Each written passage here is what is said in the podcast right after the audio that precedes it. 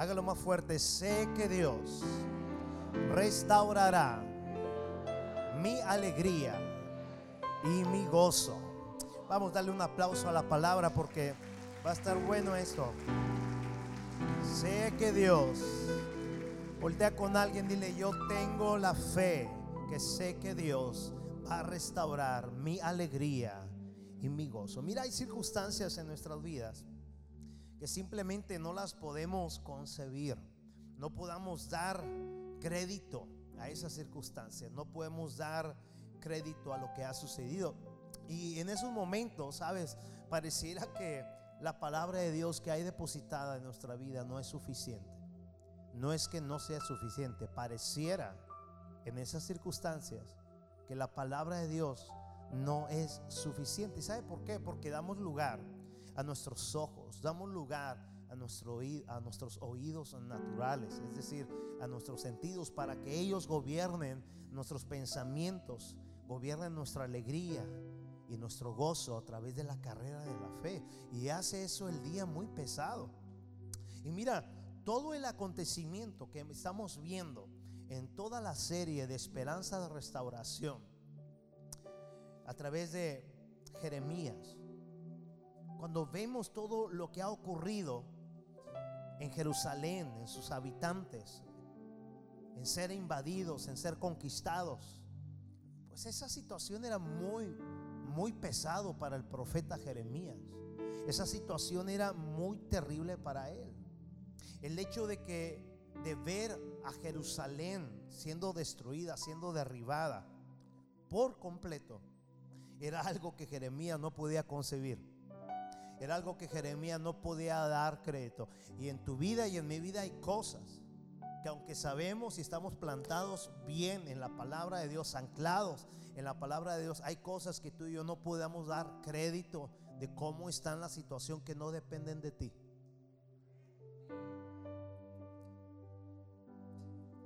Toda la serie hemos estado hablando en cómo solamente en Cristo todo puede volver a ser reconstruido. Ahora escucha, hemos visto en toda la serie, hoy sexta parte, de cómo aquello que amábamos, de cómo aquello que costó tanto, de aquello que valorábamos tanto, de repente se fue, de repente se marchó, de repente cayó. Pero sabes, escucha algo que Dios nos va a hablar muy fuerte. Para Dios no era tan tan relevante, tan importante, no que no le importara el derrumbe de cada muro, de cada casa de Jerusalén, de las cosas que se pierden. Mira, escúchame, déjame te adelanto algo. Pablo está en alta mar siendo llevado prisionero. Va acompañado de soldados romanos y otros esclavos por ahí. Y viene de repente un frente lleno de viento y de lluvia que golpeaban contra esa tripulación. Y de repente todos empiezan a, claudicar, a, a llorar y a tener obviamente miedo. Y empiezan a decir, vamos a perecer. No hay modo y cómo vayamos a sobrevivir. Y Pablo dice, esta noche el Señor, el ángel del Señor me ha visitado y tengo buenas noticias. ¿Cuánto les gustan las buenas noticias en medio de una turbulencia? Dice, les tengo buenas noticias. Pero sabes, cuando Dios se te revela, Él no trae malas noticias. Cuando Dios se te revela, Él trae como esta palabra una oleada de buenas noticias para tu bienestar. La cuestión acá es la contraparte de que no sabemos saborear las buenas noticias porque estamos tan materializados a las cosas que se pueden ir en un 2 por 3 Llámese carro, llámese familia, llámese cosas materiales que valoramos y que amamos tanto. La, la segunda noticia no parecía tan buena. Dios dijo que nadie va a perecer chido, nadie va a perecer. La segunda noticia es que la barca va a perecer. Va a ser destruida y se va a hundir. No, no se vale. ¿Por qué? Torito, yo construí esta barca y nos costó tanto y tenía un valor sentimental. ¿No viste que aunque se va a perecer la barca, ni uno de nosotros va a morir. Hola. Hay cosas en tu vida que pueden perecer en un 2 por 3 como en el caso de la caída de Jerusalén. Pero Dios está diciendo, pero tú no vas a morir. Tienes que renovar tu alegría y tu gozo. Le lloramos más a las cosas que a la fuente de la alegría y el gozo. ¿Estás aquí? Hey, a Dios no es que no le importara lo que le había costado a Jerusalén. Varias veces estuvo Jesús en el Nuevo Testamento, obviamente, diciendo, ustedes que valoran tanto el templo físico, al templo, el templo, el templo, no va a quedar piedra sobre piedra. ¿Cómo? Eso indignó a los saduceos, a los fariseos y a todos los feos de esa década. ¿Cómo se va a derrumbar? Eso es una blasfemia, eso es una blasfemia. Eso se va a derrumbar. Pero si ustedes saben quién les está hablando, ustedes nunca se van a derrumbar. ¿Estás acá? Eh, el Señor le estaba diciendo a Jeremías, Jeremías, yo tengo que tratar porque tienes 23 años advirtiéndoles que cambien y no cambian. Tienen que ser tratados y lo que más valoran se va a derrumbar. Pero el Señor lo que quería ver y asegurar en base a disciplina eran dos cosas que hoy es el tema. Que no se derrumbara, que no se derrumbara en ellos la alegría y el gozo. Diga alegría y gozo. ¿Sabes por qué? Alegría y gozo, te lo adelanto de una vez. Alegría y gozo no tiene que ver cómo te sientes. Alegría y gozo no es un sentimiento. Alegría y gozo ni siquiera es un deseo. Alegría y gozo ni siquiera es un momento. Alegría y gozo es Cristo. Lo vuelvo a repetir, alegría y gozo es Cristo. Alegría y gozo es Jesucristo. Alegría y gozo son dos cosas muy importantes que tenemos que valorar en cada reconstrucción familiar, matrimonial, espiritual. Escucha, en toda esta reconstrucción familiar, en toda reconstrucción personal, reconstrucción de amistad, de fe, etcétera, etcétera, se requiere trabajar en una de las cosas más importantes, no solamente querer reedificar por reedificar. Escúchame lo que Dios te dice a través de esta palabra. Cualquiera puede lograr sus metas personales, aunque no sea el propósito de Dios. Y pueden tener éxito en la era del éxito 2021. Esta década es la eh, eh, época de más filosofistas, de más eh, emprendedores que te llevan el éxito y te puedes alcanzar el éxito. Es la temporada donde se habla más de éxito, aunque estén fuera del propósito de Dios.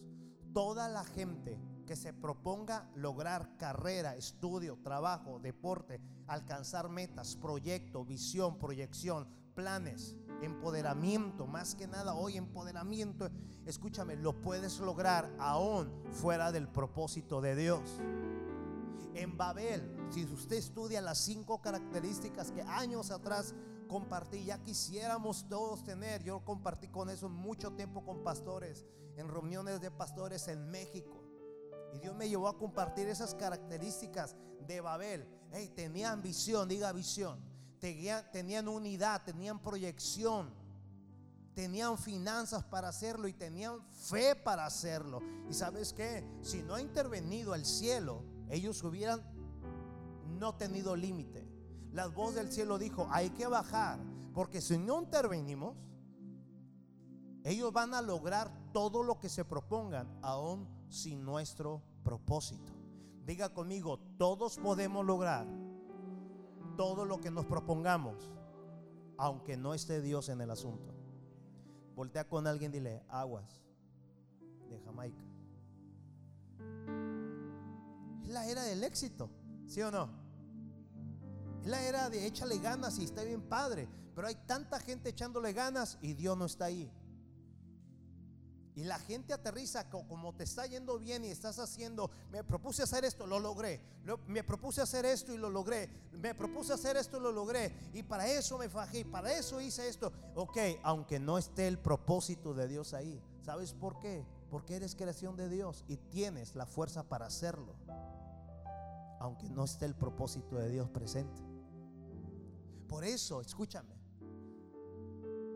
en toda reconstrucción, no solamente tenemos que planificar para levantar lo que se ha caído, porque muchas veces está más elevado el orgullo de yo me voy a levantar, porque mi familia siempre me levantó, y esto, y, el otro, y Dios no está en ti. Es más por el orgullo. Ya viste, el vecino se compró esto. Ah, no, no, yo no me quedo atrás, aunque me deude y te vendo a ti, vieja, pero yo me levanto. Eh, eh, eh, ese es orgullo. Ah, los tigres contrataron una bomba, pues yo, yo tengo que traer a un portero, aunque no sirva, pero tengo que hacerlo. Es el orgullo. Viejo, ya viste, aquellos a ir a Cancún y tú ni al Parque Pipo. Es el orgullo. Es el orgullo. Diga conmigo otra vez, levante su mano. Todos podemos lograr lo que queramos. Todos podemos prosperar. Todo lo que queramos prosperar. Aún sin los propósitos de Dios. ¿Estás aquí? Nosotros no nomás tenemos que levantarnos. Se está cayendo Jerusalén y ahora que tenemos que hacer, se está cayendo a pedazos nuestra familia, nuestro matrimonio. No, pero nos vamos a levantar, vieja. Nos vamos a levantar, gordo. Nos vamos a levantar, goda. Y nos vamos a levantar, suegre. Nos vamos a levantar, suegro. Sí, escucha, se puede levantar y ser muy feliz, aún sin el propósito de Dios. Porque alegría y gozo, que es lo primero que se tienen que reedificar, nada tiene que ver con un orgullo, con una soberbia, nada tiene que ver en un estado anímico, tiene que ver si realmente tienes a Jesús en tu proyecto de vida. ¿Sí o no? Con razón, el Salmo 127 dice, si el Señor no construye en ti, en vano está de que te levantes temprano a orar y a hacer vigilias. Si el Señor no es tu constructor, en vano estás construyendo. Lo único que tendrás al final de tus días es una construcción llena de pérdida de tiempo. Así que diga conmigo, Señor, yo quiero reconstruir la alegría de vivir y el gozo de resistir para vivir cada prueba o lucha bajo tus principios eternos. Dale un aplauso a Jesús, amada casa.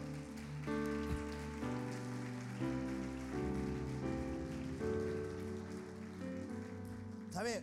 Usted y yo somos expuestos a cada instante a muchas cosas para darnos la oportunidad de alegrarnos y con ello hacer que algo hermoso suceda para nuestro bien y nuestro estado de ánimo a nuestro favor.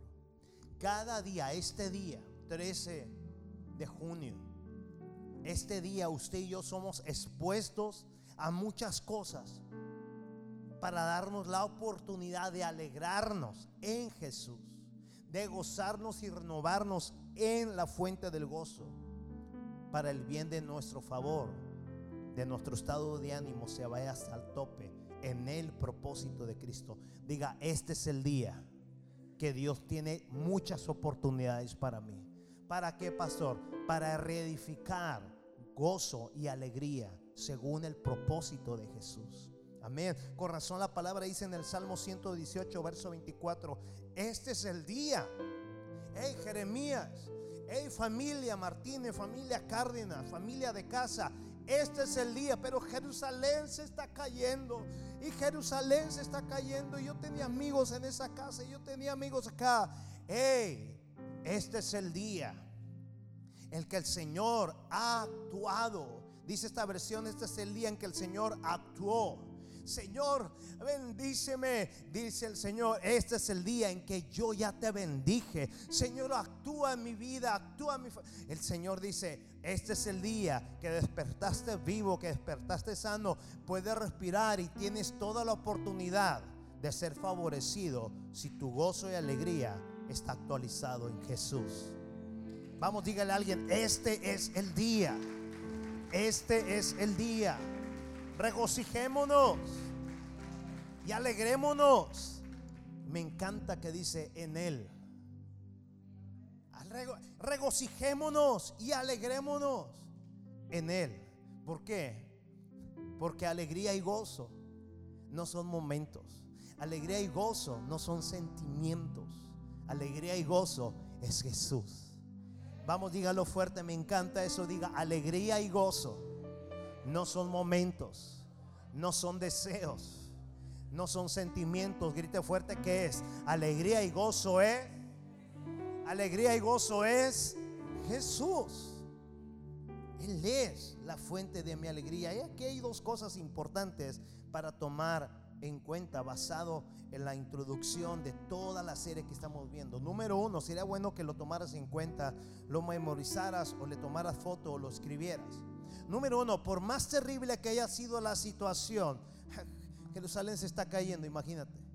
Si nuestro estado de ánimo está alegre, escúcheme, nuestro cuerpo y nuestra mente van a estar mucho mejor. Amén. Por lo que usted y yo vamos a hacer gente más productiva y vamos a aprovechar mejor todas las oportunidades que Dios nos da al regalarnos un nuevo amanecer. Alguien que está totalmente con su ánimo arriba en Jesús, en Cristo. O sea, gloria a Dios por el trabajo, gloria a Dios por lo que has, eh, te has dispuesto a lograr, a capacitarte, a trascender en la vida. Gloria a Dios por eso. Pero gozo y alegría es en Jesús. Escúchate, lo vuelvo a repetir. Jerusalén se está cayendo, es terrible. Pero si nuestro estado de ánimo está alegre, nuestro cuerpo y mente van a estar mucho mejor. Y por lo tanto vamos a estar más despiertos, vamos a aprovechar más las oportunidades que Dios nos da al tener un nuevo día, un nuevo sol, un nuevo amanecer. Está aquí. Y por lo tanto, no es así cuando es todo lo contrario. No es así cuando el ánimo en nuestras vidas no está presente. O la gente está dormida en sus laureles. O le está pasando por encima la palabra de Dios. O le está pasando por encima la vida. Y le está pasando por encima todo la oportunidad de 24 horas que Dios te da para que respires oportunidad del amor de Dios. ¿Ves? Alguien alegre, escúchame, alguien alegre es más receptivo, capta mejor las cosas. No hay medicina que te pueda hacer más alegre que la fuente de alegría que es Jesús. Él es la fuente del gozo. Tú no puedes ir a comprar a, a cualquiera de tus farmacias eh, este, consentida aunque tengas tarjeta de monedero, a decir, me da tanto de alegría. No, no, la alegría nunca la vas a obtener si no es Jesús. Usted puede ver en cualquier red social, cualquier gente que diga, soy mega feliz. Uh, no, realmente eres feliz. Muéstrame tu raíz. La mayoría de la gente que alardea de cosas tiene una gran ausencia de identidad. gente que tiene a Cristo, sus frutos lo evidencian. gente, gente alegre es más receptiva. ¿Cuánta gente está aquí alegre y está siendo receptiva? Captan las cosas. gente alegre es más productivo. Son súper mega productivos y sobre todo sobresalen. ¿Sabe por qué? Porque su actitud está en su estado perfecto para que sobre cualquier cosa repose las nuevas misericordias, digan fuerte oportunidades nuevas que Dios les ofrece a todos. Hey, hoy usted está respirando amor, usted está respirando el favor de Dios, está respirando, escúchame, 24 horas llenas de nuevas oportunidades, entiéndase, misericordia. Por eso dice el Salmo, hey, este es el día que yo he hecho para ti. En este día yo he actuado a tu favor. Regocíjate y alégrate en mí. En Él. Ahora, mas no es así. No podemos ser productivos, no podemos ser receptivos. Cuando nuestro ánimo está ausente del presente. Y número dos, mira, ¿has notado cuando alguien está ausente en su alegría? ¿Lo han notado? No, falta el familiar que echa a perder, como dice, ya le cayó un pelo al arroz. Eh, cálmala, ya llegó el tío a, a. Tú estás bien, estás bien alegre y de repente parece que algo, un balde de agua fría cayó porque dice, aguas, aguas, ahí viene, ahí viene. ¿Has notado cuando alguien está ausente en su alegría? ¿Cómo lo notas? Le decía don Ramón a todos, buenos días. ¿Y quién decía, qué tiene de buenos? ¿Y qué decía la gente? Me cae gorda doña quién? Pues usted se la pasan orando, doña Florinda. ¿Sí? ¿Qué tienen de bueno? ayer que andábamos en una rodada rumbo a Suazo en las bicis, nos topamos con un lago muy bonito que no habíamos ido. Ahorita voy a hablar un poquito de eso. Y nos topamos con un pescador, eh, eh, como que se sintió así de que, ah, ya me vinieron a espantar los peces. Que no, nosotros bien cotorros ahí, éramos varios ciclistas y, ¿cuánto lleva, oiga? Ahí? Llevo varios. Y si hay buen pescado, así como diciendo, sí, si no, no estuviera aquí, Y no volteaba ni a vernos, bien serio. Nos cansamos de hacerle preguntas hasta que le dije, ¿saben qué? Vámonos, no va a sacar una pistola y nos vaya a decir, ya cállense la boca. les decía a, los que fuimos a almorzar luego, para recuperar las calorías perdidas, le dije, ¿qué notaron en el pescador? Y dice, ¿en serio? No quería platicar, no quería nada. Le dije, ¿y qué se siente ser así? Dice, no, se siente feo. ¿Has notado cuando alguien en el trabajo, en la familia, donde te muevas, en el deporte, en la iglesia, donde tú te mueves, está ausente de su alegría? Diga, o está dormido. Dicen sí, pero está ahí. amén, Es una maña religiosa, de todo dicen amén. ¿Han notado cuando alguien está ausente? Le dicen mil cosas. Va a haber gente que dice, ¿a poco va a haber un evento de matrimonio? De ver, oye hermanito, ¿cuándo va a haber reunión de hombres? ¿Cuándo va a ser? Porque están ausentes.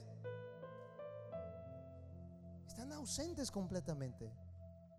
Mira, alguien ausente de su alegría y de su gozo no está presente en el presente y su mente está llena de un torbellino de situaciones que hace que su presente sea gobernado por un acontecimiento muy triste, por un acontecimiento muy doloroso, por lo cual, escúchame, le hace no poder ver el gran valor del presente para ver la esperanza que hay en aquel que es sobre todo, es decir, la presencia de Dios dispuesta para amarte a cada instante. Ausente. Anda vagando en su torbellino de pensamiento. Eso le pasó a Jeremías, aunque era el profeta. Él escribió lamentaciones inspirado por el Espíritu Santo para enseñarnos en este 2021 lo que es estar ausente de repente por lo que tú quieras, así seas profeta, seas apóstol, sea lo que seas seas la persona que escucha por primera vez, la primera vez que vienes a una iglesia, o seas alguien que te diga, yo fundé la iglesia. Mira lo que dice este hombre en Lamentaciones capítulo 3, verso 17 y al verso 20. ¿Me puedes ayudar a leerlo, por favor?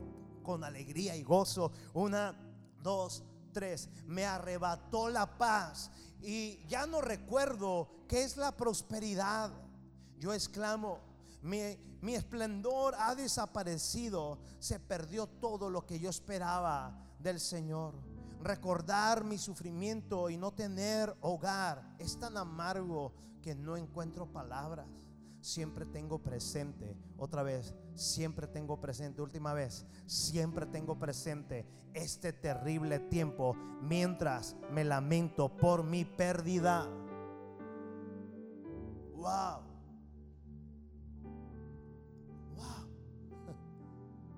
La barca se va a hundir.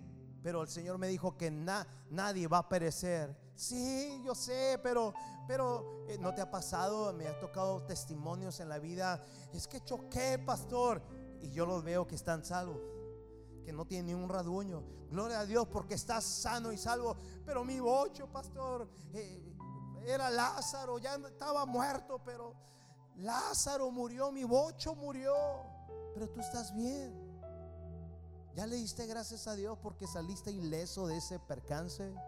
Pero es que mi bocho de aquí a que yo recupero y se vuelve un sinfín de torbellino, de pérdida.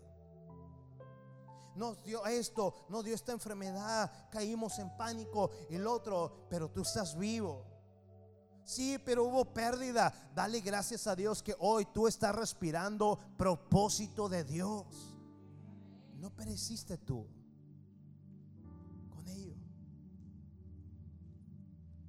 Dice, me arrebataste la paz. Y Dios dice, yo no te he arrebatado nada.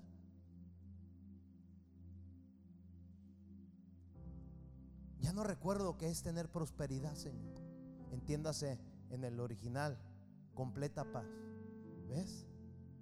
Prosperidad no es la barca, prosperidad no es Jerusalén, prosperidad no es las cosas, prosperidad es aquel que es la paz es Jesús. Jesús dijo, yo no les doy paz como se las ofrece el mundo. ¿Cómo te la ofrece el mundo? Obtén para que tengas paz y sientas que eres alguien en la vida. El Señor dice, yo soy la paz y yo te la di en la cruz para ti. Eso es prosperidad. Jeremías llegó a decir, ya no sé lo que es vivir en prosperidad. Es decir, no tengo paz. Y luego mira lo que dijo. Mi esplendor ha desaparecido. Escúchame. El Señor dice, ¿en serio, Jeremías? En Apocalipsis, el Señor dice, te da oportunidad. Acá con Jeremías fueron 23 años de estar advirtiendo. Diga conmigo, las advertencias de Dios no vienen con condenación, pero sí vienen con disciplina de amor. Siempre que Dios te habla no es para condenarte, es para decirte, te estoy dando oportunidad porque te amo. Este es el día. Regocíjate, alégrate. Renueva tu gozo. es que la barca se perdió. Es que Jerusalén se cayó. No me importa, lo que quiero saber en qué nivel está tu gozo y tu fe. Es decir, cuánto tienes de mí que soy la fuente del gozo, que soy la fuente de completa paz, que soy la fuente de tu alegría que tanto quieres. Y muchas veces Dios tiene que tratar con las cosas que atesoramos. Cuando tú vas al segundo libro de Crónicas, tú ves a una generación de Jeremías que está llorando se llevaron los objetos más valiosos del santuario y la gente, los adoradores estaban llorando los objetos más valiosos del santuario. Hey, ningún objeto del santuario, sea lo que le quieras llamar, sean quien me esté viendo allá, seas pastor, líder, le importa un comino al Señor eso. Nada se iguala al gran valor que tienes tú al corazón de Jesús. Nada. El Señor dijo, Jerusalén no me importa, más yo le estoy hablando al reino acusor que venga a destruir, que venga a quemar. Porque no entendiste. Y tú tienes que saber que Jerusalén no te da identidad. Yo soy el que te da identidad y yo soy el que quiero renovar tu alegría y quiero renovar tu gozo para que entiendas que esas dos cosas es una misma sola. Cristo Jesús en ti. ¿Qué pasaría a los que mueren, chicas y chicos, por un like en Instagram? ¿Qué, pasa si se acaba Instagram?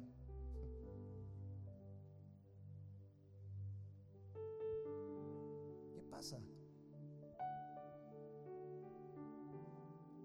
¿Qué pasa si se acaba aquello que según tú eso te da a ti pertenencia y valor? vas a descubrir o que no eres nada o que te falta aquel que lo llena todo. Jesús, aquel que te dice, hey, la caída de eso, aunque ores y se ayuna, se va a caer. Porque a mí no me importa que pierdas lo que tengas que perder. A mí me importas tú y te tengo que reedificar. Te tengo que tratar. Te tengo que levantar y me tengo que implantar en tu raíz. Que sepas que no hay nadie como yo que te puede dar completa paz. Levanta tus manos, diga las cosas.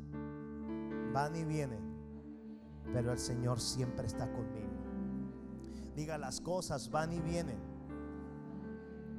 Diga, van y vienen, pero ni una sola de ellas me puede dar lo que Jesús ya me dio en la cruz del Calvario.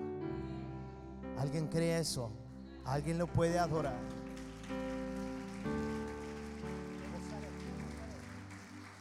Me gozaré, me gozaré, me alegraré. Una vez más diga, me gozaré, me gozaré y alegraré. Me arrebataste la paz. Eh, y ya no recuerdo lo que es estar próspero. Mi esplendor ha desaparecido. El Señor dijo en Apocalipsis.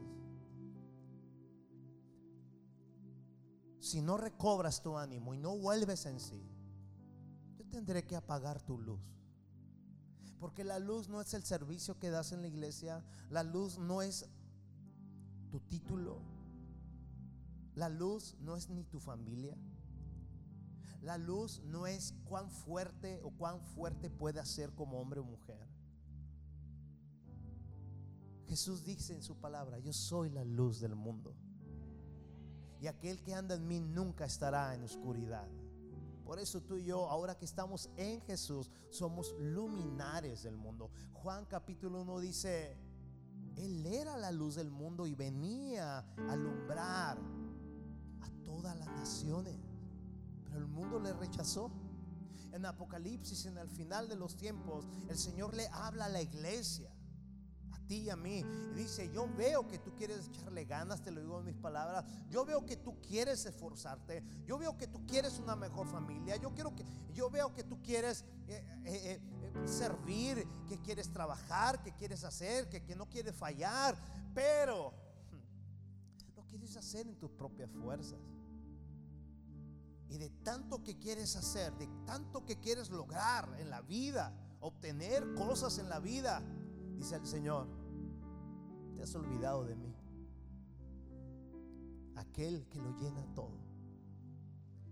Y el Señor dice, aunado a esto que te estoy hablando, cuando Jeremías dice, ya no sé lo que es estar próspero, tú apagaste mi luz y me siento sin esplendor. Bueno, en Apocalipsis el Señor dice, si no recobras tu ánimo, vendré y apagaré tu lámpara.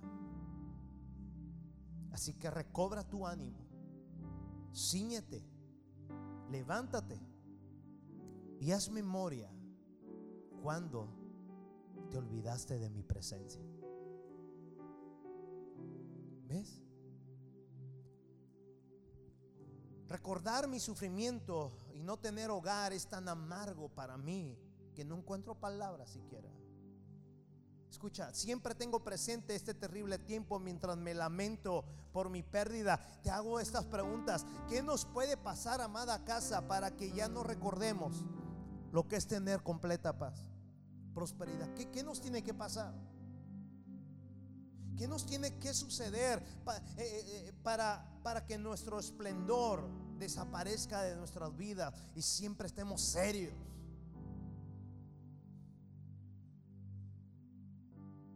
nos tiene que pasar? Sé que nos pueden venir varias cosas a la mente. Yo te digo una mía. Te abro un poquito mi, mi alma. ¿Sí? Ahora que andamos y ya tengo meses en esto de las rodadas, hemos visto, Yair nos mostró cómo él logró ver o eran dos coyotes, dos animales, no dos coyotes. Vio dos coyotes y me enseñó, estaban acercándose a un puente por donde pasamos. Ayer eh, hicimos 35 kilómetros y por poco aplastábamos unas tarántulas en, esa, en esa laguna hermosa que llegamos. Este, algo hermoso. Vimos varias. Eh, me dice, me dice este Jair, mire la víbora. Y yo, yo, volteé a ver a la colonia que estaba atrás, a ver si había una, pero era una víbora de agua. Estaba ahí saliendo, se asomaba y luego se agachaba. Y luego empezamos a ver varias víboras. Está lleno de víboras. Ahí hemos visto águilas tan hermosas, halcones. Ayer vi mi, mi liebre número 34. Hemos visto infinidad de animales. Ayer le tomé eh, cámara a una, no sé si era una garza, era, era, eh, sí, era una, garza, avestruz no era, pero tan hermosa. Y yo miro, me encanta, me, me relajo, sé que le meto vida a mi cuerpo, oxígeno a mis pulmones y me encanta ver, pero no puedo evitar, escúchame bien, no puedo evitar pensar en mi padre. Para los que no saben, papá estuvo mucho antes, meses practicando el ciclismo. Él tenía tres bicis. Y a mí no me interesaba la bici. Para empezar, yo no tenía. Y, yo sé que le encantaba. Y, cuando yo voy ahí, voy viendo los ganados, ganados de primera línea y veo hectáreas llenas de, de, puro verde, verde, hermosos ranchos impresionantes. Yo le digo a la raza, si mi viejo anduviera aquí, ya me lo imagino yo hablando ahí, eh, ¿me dejas montarlo? Eh, ¿me, dejas tomarme una foto? eh, ¿cuándo puedo venir aquí a estar, a ayudarte aquí? Yo me creé entre las vacas y yo, porque así era papá. Y, yo digo, mientras voy solo, mientras me adelanto, muchas veces llorando. Y diciendo, ¿cómo no conocía esto? Él hubiera andado aquí conmigo, hubiera soñado, me hubiera tomado cantidad de fotos y videos con él. Él, él hubiera estado ahí siempre a las 6 de la mañana. Pero sabes una cosa, no puede ser ya. Pero eso no puede gobernar mi pensamiento ni puede echar a perder 24 horas en el presente que Dios me da, donde Él me dice, hijo, regocíjate y alégrate, porque en este día yo he actuado en tu favor. ¿Verdad? Pero yo no sé qué puede pasar en ti para que tú digas, me robaste la paz. Cayó lo que más amaba. Jeremías dijo, tú me quitaste la paz porque yo amaba Jerusalén. Cayó tu templo, cayeron todas las habitaciones, las casas. Ya no sé lo que es vivir en prosperidad. Y ya no sé lo que es tener resplandor.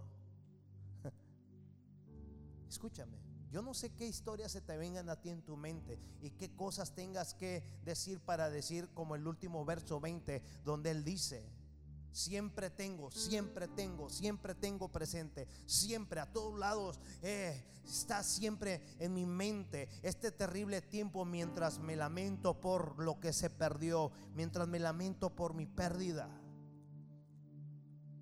¿Qué nos puede pasar para orar así, para vivir así, con un recuerdo siempre de pérdidas terribles? Para no estar conectados en las nuevas oportunidades de vida que Dios nos da. Tú tendrás tus propios pensamientos, pero sabes una cosa, cuando no estamos conectados con el gozo y la alegría que emanan del río, de la presencia de Dios en el presente, es cuando realmente ya nos ha pasado de todo. Hemos perdido todo. Vamos, diga conmigo, cuando no soy conectado con la fuente del río de vida, Diga, con Cristo ya he perdido todo. Mira, en el Salmo 16, verso 11 dice, me llenarás de alegría en tu presencia. ¿Ves? Él es la alegría. La alegría no es un sentimiento. La alegría y el gozo es Cristo Jesús. Amén. La tragedia que aconteció en Jerusalén fue tan terrible que al mismo profeta Jeremías le hizo tener consecuencias al recordar lo que él vivió. Sabes, él llegó a decir lo que en ocasiones tú y yo hemos llegado a decir por haber intentado hacer la voluntad de Dios. Sabes, él, él hizo la voluntad de Dios, mas sin embargo él se siente frustrado. alguien le ha pasado que por hacer la voluntad de Dios, por tratar de convencer a alguien, hijo, acércate a Dios. Hija, entrégate a Cristo. Amor, esposo, esposa, lo que sea, Cristo te ama mañana, luego, esto, aquello. Y, aunque estás haciendo la voluntad de Dios, te sientes frustrado. alguien le ha pasado? Se siente terrible. ¿Sabes? Jeremías sabía que iba a venir un trato de Dios y que iba a venir una disciplina contra quienes rechazaron a Dios aunque Dios los amaba. Y eso a Jeremías lo ponía triste, porque sabía que no lo iba a poder detener a Dios. Y mira lo que llegó a decir Jeremías en el versículo 54 de Lamentaciones capítulo 3. ¿Lo puedes leer conmigo? Mira, así hemos estado tú y yo en ocasiones. El agua, léalo fuerte, el agua subió hasta cubrir mi cabeza. Y yo exclamé, este es el fin. Escúchame, pon tu mano en tu corazón, por favor. Porque cuando alguien ha dicho, se acabó todo, Señor. Se ha acabado todo. Este es el fin, Señor. Por estar obedeciendo la palabra de Dios, cueste lo que cueste. Escúchame lo que Dios te dice. Es todo lo contrario. Dios quiere empezar a reconstruir, empezando contigo mismo, Jeremías. Vamos, dígale a alguien, Dios me está hablando a mí, no sé a ti, pero Dios me está hablando a mí. Hay muchas ocasiones que, yo le dije al Señor, 13 años, casi 14 años atrás, se acabó todo, Señor. Tuvo que pasar un año de un terremoto, mega terremoto en mi vida y pasó un año cuando yo había dicho en un altar llorando, se acabó todo, Señor. ¿Qué vamos a hacer? Aquí ya se acabó todo. Yo estaba en un evento en Convex. Me invitaron y fuimos. E, esa vez fue Carlos Rivera conmigo. ¿Te acuerdas, amado? Tú sabes que no voy a mentir en esto que, que voy a decir. Carlos, levanta tu mano. Él es Carlos.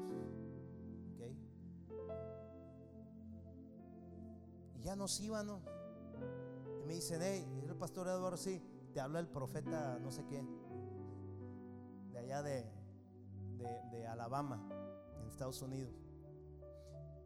Eh, un hombre de moreno, moreno, blanco, blanco sus dientes. Y me regreso, él traía un traductor. Y me dice, el Espíritu Santo me dio una palabra para ti. Muy bien. Adelante. Se me queda viendo así.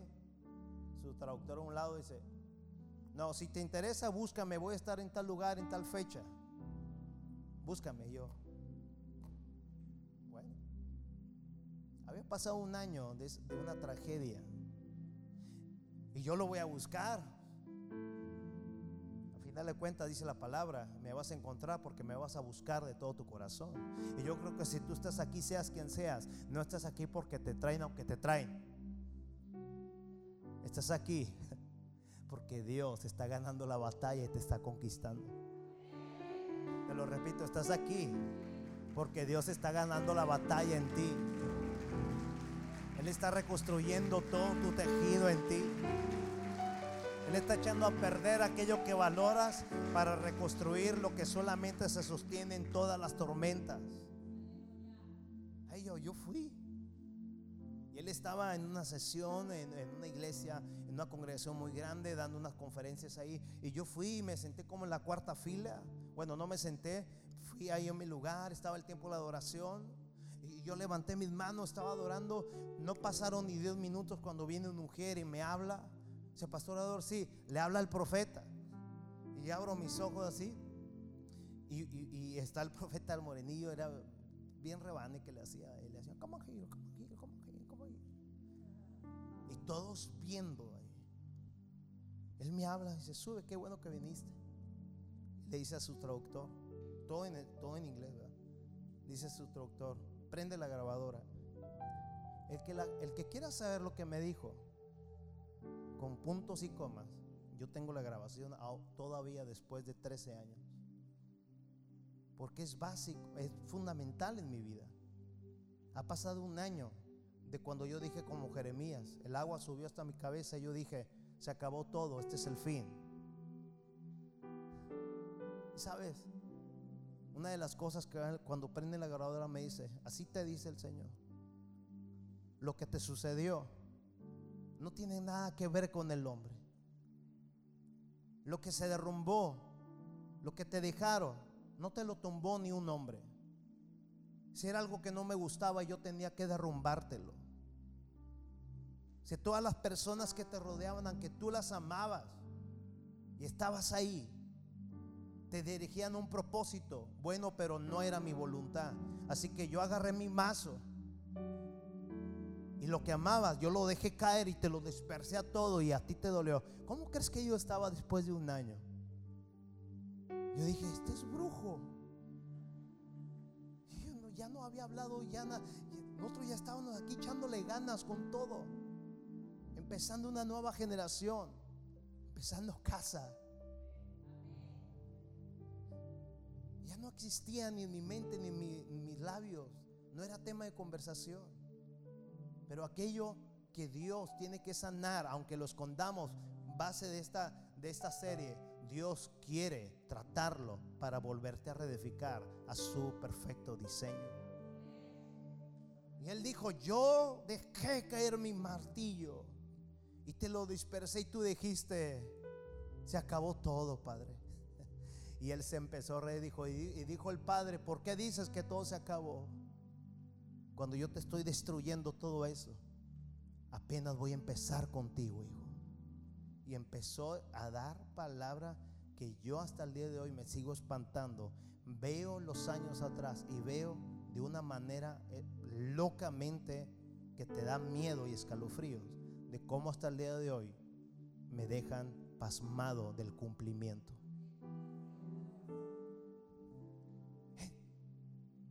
Dios te va a deshacer lo que Él te quiere deshacer. Aunque tú digas, no, vamos muy bien y, vamos reedificando y esto. Y dice Dios, ¿en serio? ¿Te has olvidado de mí? Ya no lates como antes. Le pasó a Devani lo mismo, tuvo que derribarle algo, un propósito que ella tenía de vida en cuestión de relaciones sentimentales. Y le partió el alma. Pero ella dijo, yo soy una mujer de casa y soy de altar. Prefiero casa y prefiero mi altar. Le dolió, pues, le, dolió hasta el alma. Pero está viendo que siempre, cuando vuelve a amanecer, es mejor el sol de hoy que el de ayer. Amén. ¿Estás aquí? Él dijo, el agua subió hasta cubrir mi cabeza y yo exclamé, este es el fin. ¿Está aquí, amada casa? ¿Será por eso que Dios nos exhorta en su palabra a recordar una y otra vez, hey, este es el día en que yo he actuado a tu favor. Regocíjate y alégrate en mi presencia. Será por eso, amada casa, que es tan importante toda la palabra. ver y descubrir las concordancias de citas bíblicas de cómo Dios habla de Él mismo, entiéndase de la completa paz que es Él, de la alegría que es Él, del gozo que es Él, de la prosperidad que es Él. Te espantas de cómo Dios habla y nos exhorta a estar siempre alegres y contentos y gozosos para siempre estar productivos, para siempre estar receptivos. ¿Estás aquí? Yo escogí tres citas. Filipenses capítulo 4. Anota verso 4 al 7. Salmos capítulo 94, verso 17 al 19. Y escogí también Primera Tesalonicenses capítulo 5, verso 15 al 19. Escucha, esta es una locura de joyas que Dios nos da. Yo quiero saber si Dios te está hablando una palabra a tu corazón en esta hora. Escucha esto. Ayúdame a leer la primera joya en Filipenses. Entiéndase, hey, el contexto es de que este hombre está en la cárcel. Él está en la cárcel. lo van a visitar para darle consuelo. Y los que fueron a visitar salieron consolados. y mira lo que dice, una, dos, tres. Estén siempre llenos de alegría en el Señor. ¿Te fijas? No es nada más que digas, yo estoy bien contento. Pero tu alegría tiene que ver con Cristo. De hecho, el gozo y la alegría es fruto del Espíritu.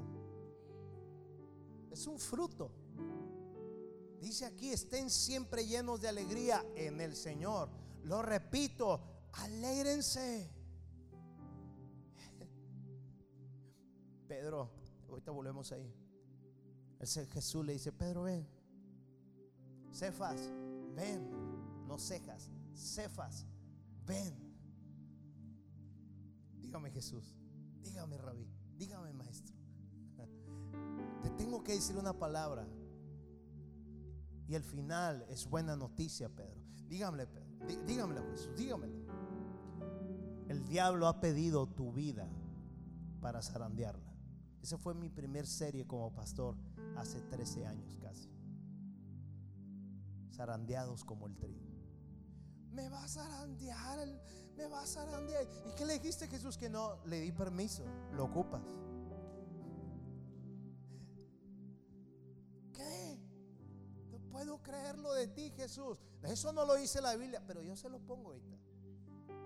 Hereje, está bien, hombre. Dios me ama. ¿Por qué, lo, ¿Por qué no le dijiste nada a Jesús? Sí, sí le dije algo. ¿Se voy a ser zarandeado o no? Si vas a ser zarandeado. ¿Por quién? Por el diablo. ¿Cómo qué? ¿Como el trigo? No. ¿Por qué? Todos queremos saber, ¿verdad que sí? ¿Verdad que todos queremos saber? O sea, dime por qué mi esposa confundió la pasta. No sé. O sea, ¿tú crees que el Señor dijo, pasta voltarén, ponte acá? Ella iba a predicar hoy. Todos queremos saber por qué y, todo. Yo creo que es espiritual, pastor. No, no, se equivocó y punto. ¿Qué espiritual ni qué nada? Se equivocó. Andaba dormida, enamorada, conquistada, no sé.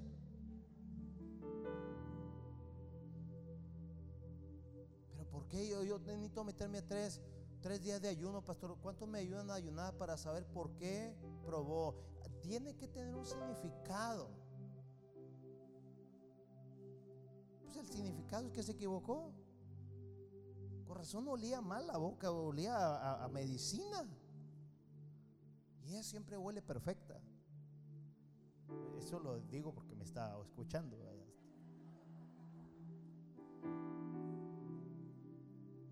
¿Me vas a arandear? Sí, como que, como trigo. ¿Por qué no le dijiste nada? Sí le dije algo. Le dije, zarandealo, límpialo. Pero yo he orado, Pedro, no para que tus amigos no falten. Pedro, he orado no para que tu barca no se hunda, Pedro. mira, Pedro, he orado no para que no te falten finanzas, Pedro. He orado, Pedro, para que el propósito de alegría, de gozo, de completa paz, es decir, he orado para que tu fe no caiga. Eso es lo que le interesa al Señor pero me vas a zarandear. Pero estás escuchando, Pedro, que yo he orado por tu fe para que no caiga y tú una vez vuelto vas a confirmar a tus hermanos. O sea, quiere decir que sí la voy a, sí, voy a estar de pie, sí, pero me vas a zarandear. ¿Escuchaste, Pedro? Es que la barca se va a hundir. Les dijo Pablo, sí, pero el Señor me dijo que no van a morir ni uno de ustedes. Diga conmigo, tengo mucho y tengo todo que ganar y todo lo que el Señor me pueda quitar. Vicios, mal carácter, lo que sea. Diga mi personalidad, no importa, pero ganas todo con su presencia. Amén. Aquí dice la palabra Alégrense en que todo el mundo vean que sus son considerados en todo lo que hacen. Recuerden que el Señor vuelve pronto. Hey, ¿puedes entender? Está la visita, están visitando a Pablo que está prisionero en Filipos. Y según ellos vienen a darle consuelo y salen consolados. Y le dice prácticamente en mis palabras, eh, miren mis amados amigos, qué bueno que vienen a visitarme, pero gracias a Dios que mi fe, mi gozo y mi alegría están de pie. No tienen prisión. Cristo nunca está prisionero. Él es libre y nos ha dado libertad. Donde está el Espíritu de Dios, ahí hay libertad. Lo que le está diciendo Pablo es, yo no puedo dar el lujo que más de 1400 años atrás, escucha bien, Pablo está diciendo, yo no me puedo dar el lujo a que el Señor me encuentro en su venida cuando nadie sabe ni el día ni la hora, que puedo venir así como el relámpago se muestra en el oriente, se muestra hasta el occidente, puede venir a la hora que menos esperamos. Yo no me puedo dar el lujo de que Él me encuentre renegando del por qué estoy encarcelado. No me puedo dar el lujo de estar culpando a todos y estar llorando las pérdidas o el por qué me golpearon y por qué estoy en esta celda con esta clase de prisioneros, con esta clase de comida. No, no, no. Yo estoy con la identidad de que el Señor puede volver en cualquier momento. Él me tiene que encontrar con su persona. Dios quiera que a ti y a mí el Señor nos encuentre con el fruto de su espíritu. ¿Está aquí? que no nos encuentre manoteando, que no nos encuentre codiciando, que no nos encuentre peleando, que no nos encuentre quejándonos. Que el Señor nos encuentre, sí, que estemos en una cárcel con pérdida de esto y aquello, pero con ganancias del reino de Dios a cada instante. Y el Señor empieza a hablar a través de Pablo diciendo joyas increíbles. Les dice, hey, antes de que se vayan, no se preocupen por nada. En cambio, oren por todo. Díganle a Dios lo que necesitan y denle gracias por todo lo que Él ha hecho. Así de esa manera van a experimentar la paz de Dios que supera todo lo que podamos entender. La paz de Dios, escúchame, va a cuidar su corazón y su mente mientras vivan en Cristo Jesús. Dale la gloria a Él con todo tu corazón.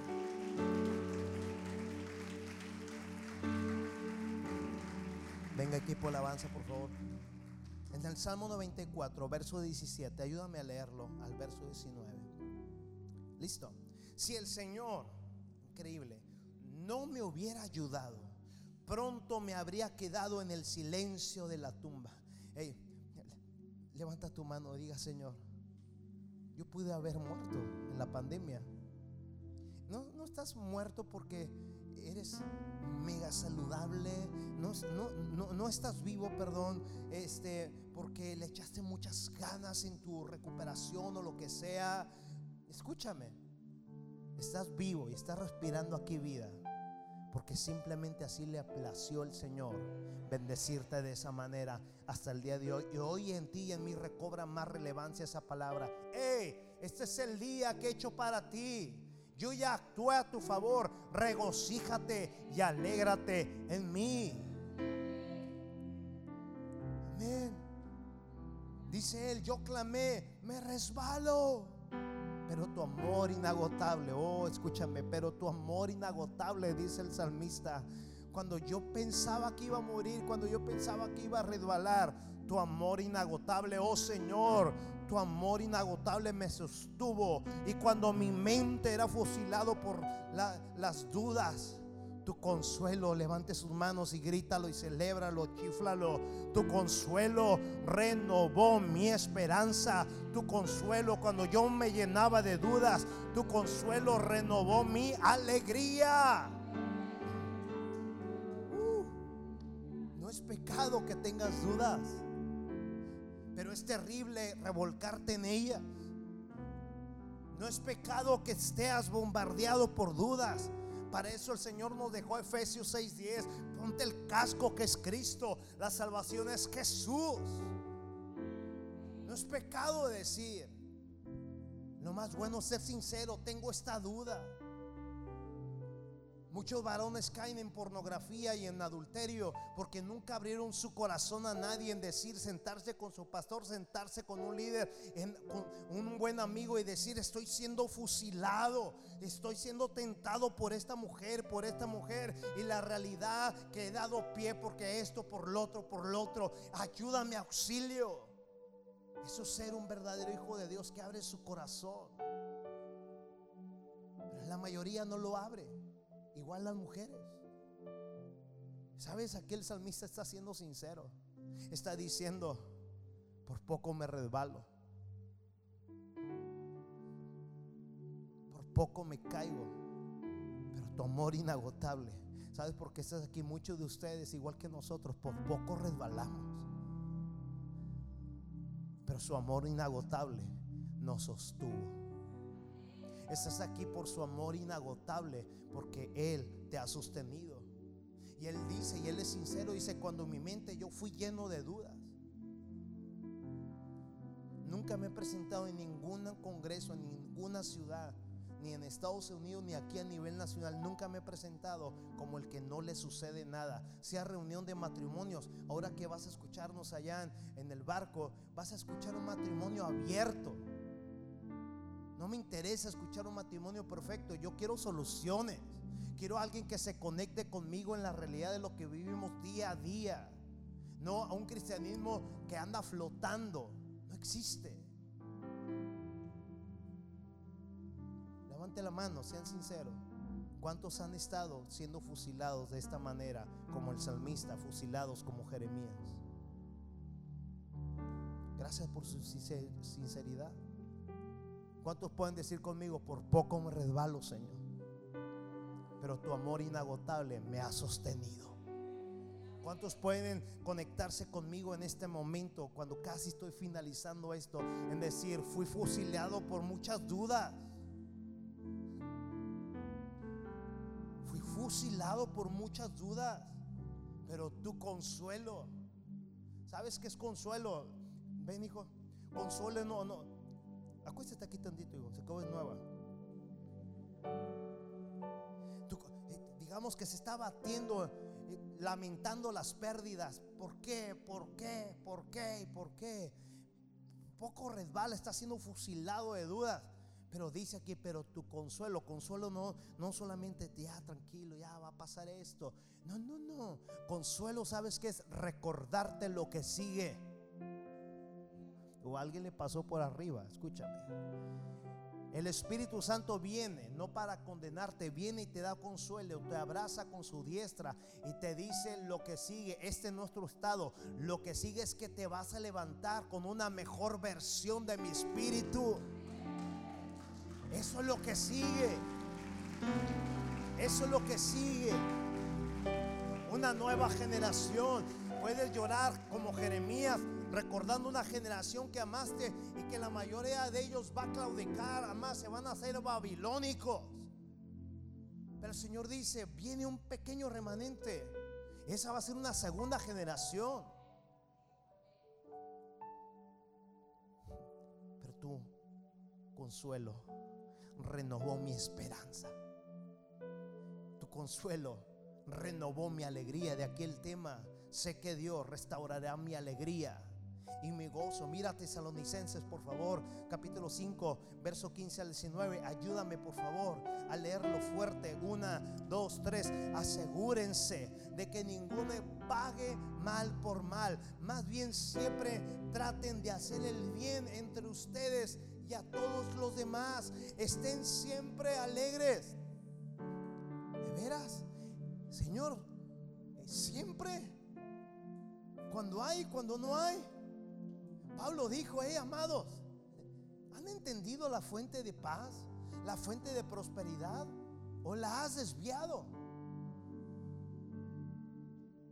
Hoy, hoy mucha gente tiene razón en criticar cuando se habla de prosperidad, porque hay algunas gentes que cuando hablan de prosperidad deberían ir a la cárcel.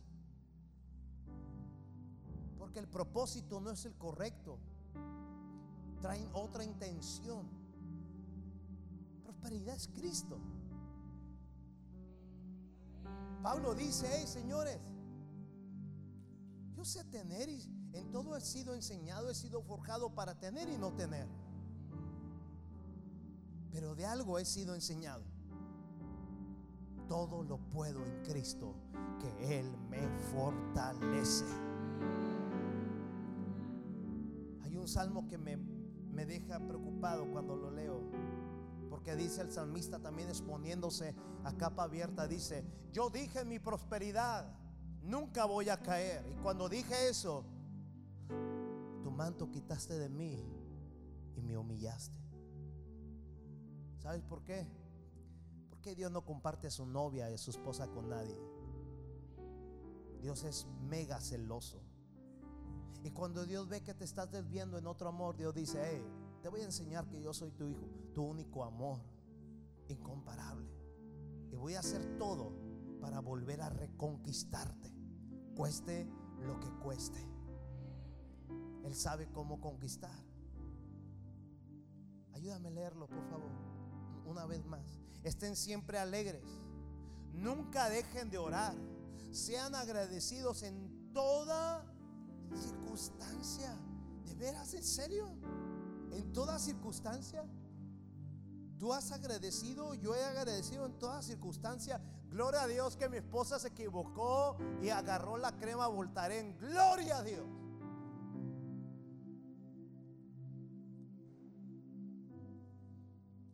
¿Tú das gracias a Dios por todo? Se cayó la suegra.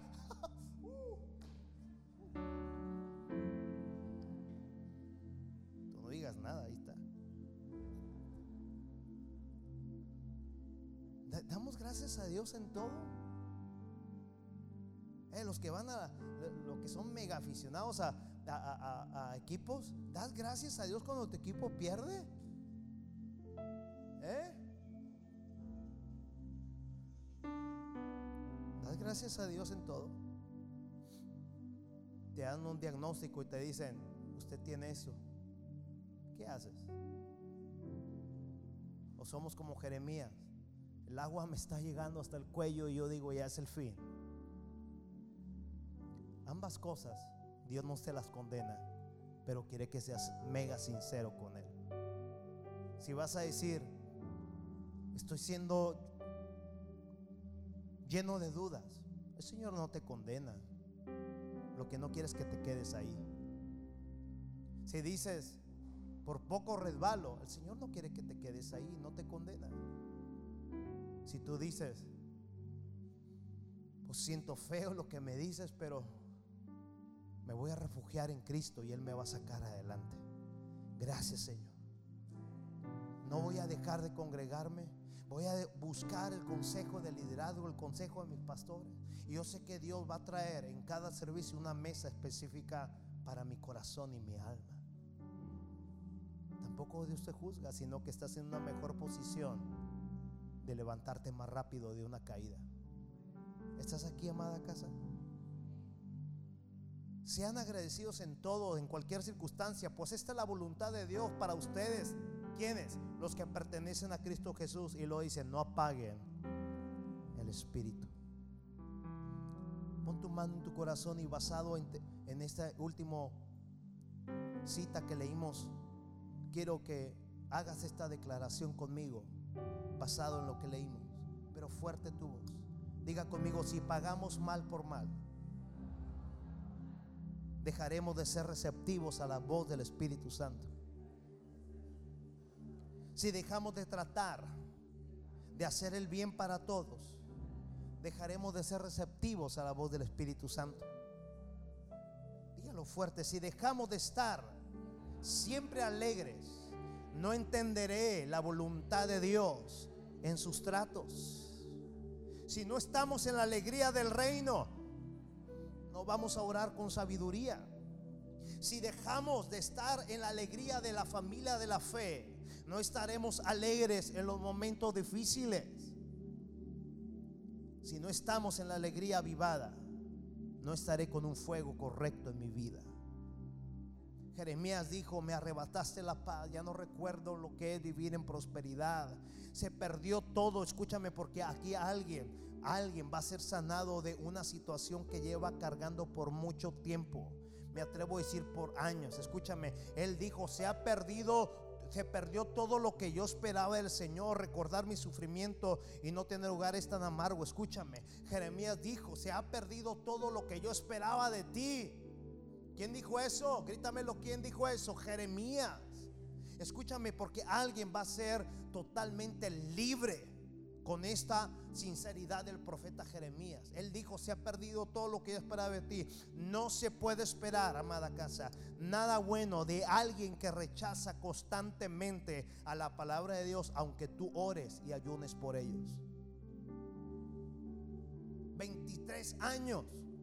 Cambia, el Señor te dice que cambien y lo golpeaban, lo condenaban, lo rechazaban y lo metían a los, al calabozo, a la cisterna, a Jeremías, por hacer la voluntad de Dios, por orar por ellos, por decirles lo que Dios les decía a ellos. Y él dijo en su momento, se perdió todo lo que yo esperaba de ti. ¿Qué esperaba? Lo que tú y yo decimos, ten misericordia, Dios. Dale un, dale un día más, Señor. Yo sé que tú vas a cambiar. ¿Tú crees que Dios dice, no, yo voy a hacer que este 2021 sean más tercos, aleluya? No. Escúchame. Quizás tú puedas decir, Señor, pues ya se llegó junio, el ombligo del año 2021. Y no veo cambio en mi esposo, no veo cambio en mi esposa, no veo cambio en mi familia, no veo cambio en este, en este, en lo que sea. Se ha perdido lo que yo esperaba de ti. ¿Por qué te pones ese yugo? ¿Por qué te pones esa carga? Nada bueno puedes esperar de parte de Dios, de alguien que rechaza constantemente las nuevas oportunidades de 24 horas del amor de Dios para tu propio bien. Ahora escúchame. Nos duele el alma como a Jeremías le dolió. Nos duele, nos frustramos porque sabemos lo que va a ocurrir cuando alguien menosprecia un día nuevo. Sabemos que Dios va a tratar. Sabemos que Dios va a derrumbar. Sabemos que va a venir algo fuerte a esas personas. Y tú y yo nos frustramos porque sabemos que no nada bueno puede ocurrir cuando alguien insiste a través del tiempo, a través del tiempo en decirle no. Dios dice que me va a bendecir. Y Dios dice, yo no puedo bendecir el desorden. Yo te amo, pero quiero que cambies. Ahora escúchame. ¿Por qué hemos de arruinar la alegría y el gozo de un nuevo amanecer? ¿Por qué? ¿Por qué has de arruinar tu día por la indiferencia de otros? ¿Por qué has de dejar de vivir y de que estar regocijado y de estar alegre, de disfrutar una buena comida, un buen deporte? ¿Por qué has de arruinar el gozo de atreverte en el propósito de Dios a ir más allá? Simplemente porque alguien que tú amas no quiere cambiar. No lleves cargas que no te corresponden llevar y vive la vida que Cristo ya clavó en la cruz para que tú la disfrutes. Una vida en abundancia.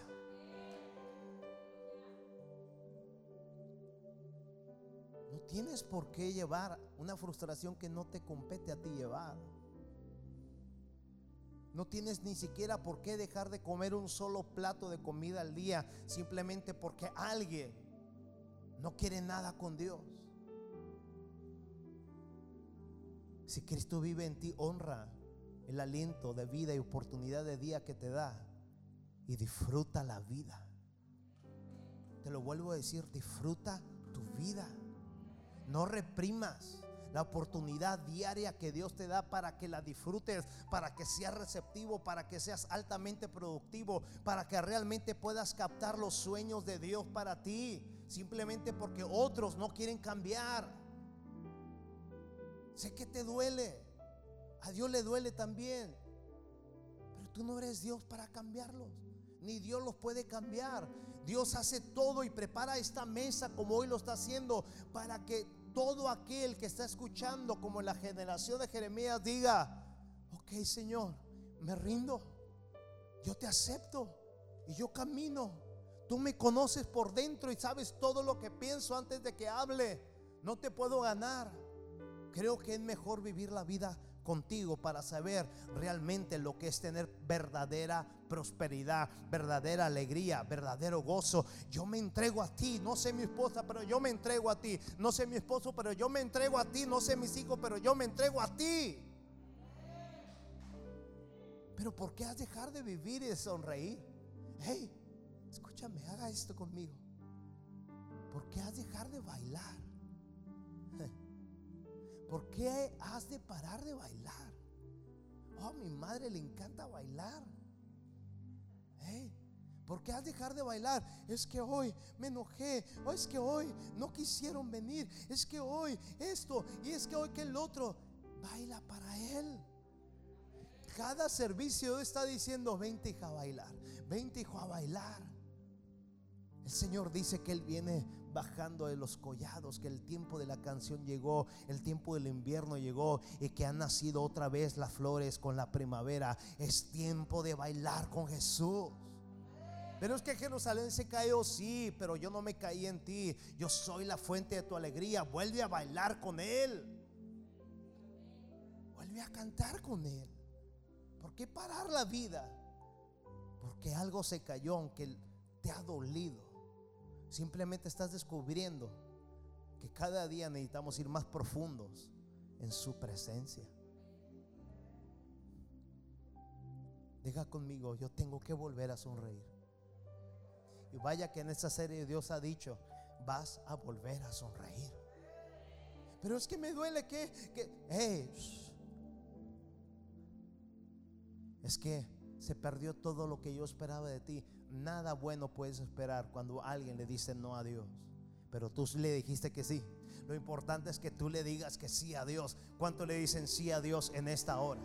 ¿Cuánto le dicen sí a Dios? Ponte de pie, por favor. Ponte de pie. Póngase sobre sus pies en esta hora. Lo vuelvo a decir. ¿Cuánto le dicen hoy sí a Dios? Sigue para adelante. No te reprimas nada. Reprimas nada.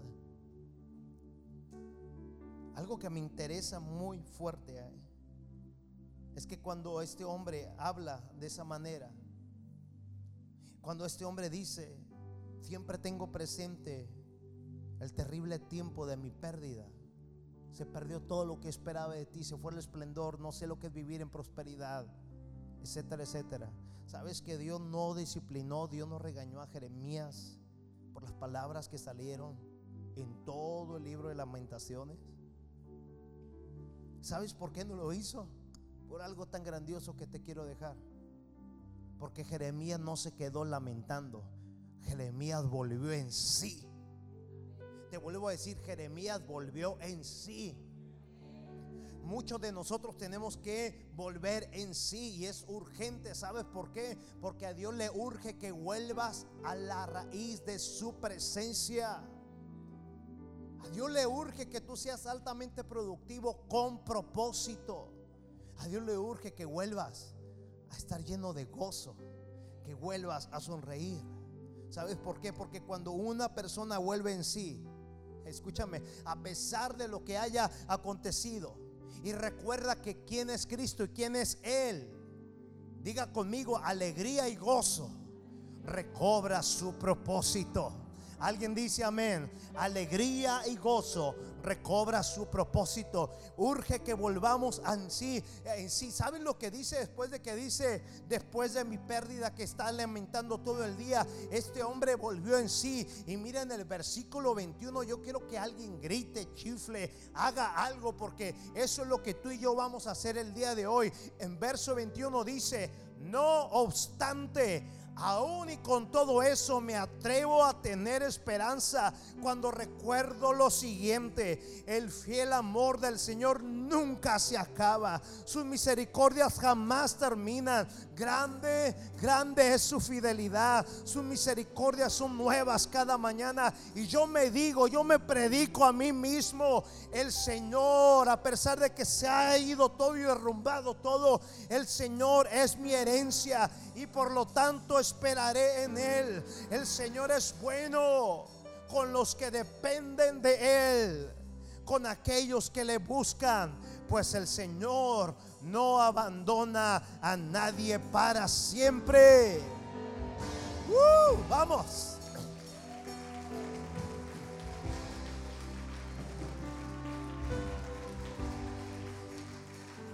¡Uh!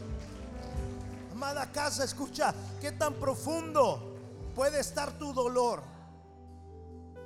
¿Qué tan profundo puede estar tu depresión, tu frustración, tu confusión, tu tristeza, como para que el amor incomparable, para que el amor inagotable de Dios no te rescate y te transforme? Es que se supiera, no, qué tan profundo puedes estar. ¿Sabes lo que Dios te dice? Yo no le tengo miedo, dice Señor, al Señor a lo profundo de tu amargura. El Señor no le espanta ni el mismo infierno. Al contrario, el Señor dice que Él descendió en su resurrección al mismo infierno, le quitó las llaves de autoridad y las llevó a su amada iglesia para que señoreare sobre cualquier duda, sobre cualquier confusión, sobre cualquier frustración. Así que no, yo no sé cuál tan hondo puede estar tu depresión o tu situación personal, matrimonial, lo que sea ni sé ni qué en alto te sientas tú creer que estás. Su palabra dice, si voy al cielo, ahí tú estás. Si voy a lo profundo del mar, tú estás ahí. La cuestión es esta. Y quiero que te retumbe. Quiero que te retumbe. ¿Dónde estás tú? Escúchame. Te lo voy a gritar y va a aparecer ahí arriba no puedes huir de su presencia. Hey, estás destinado para que tu alegría, estás destinado para que tu gozo sean restaurados y tengas ya tiempos de refrigerio.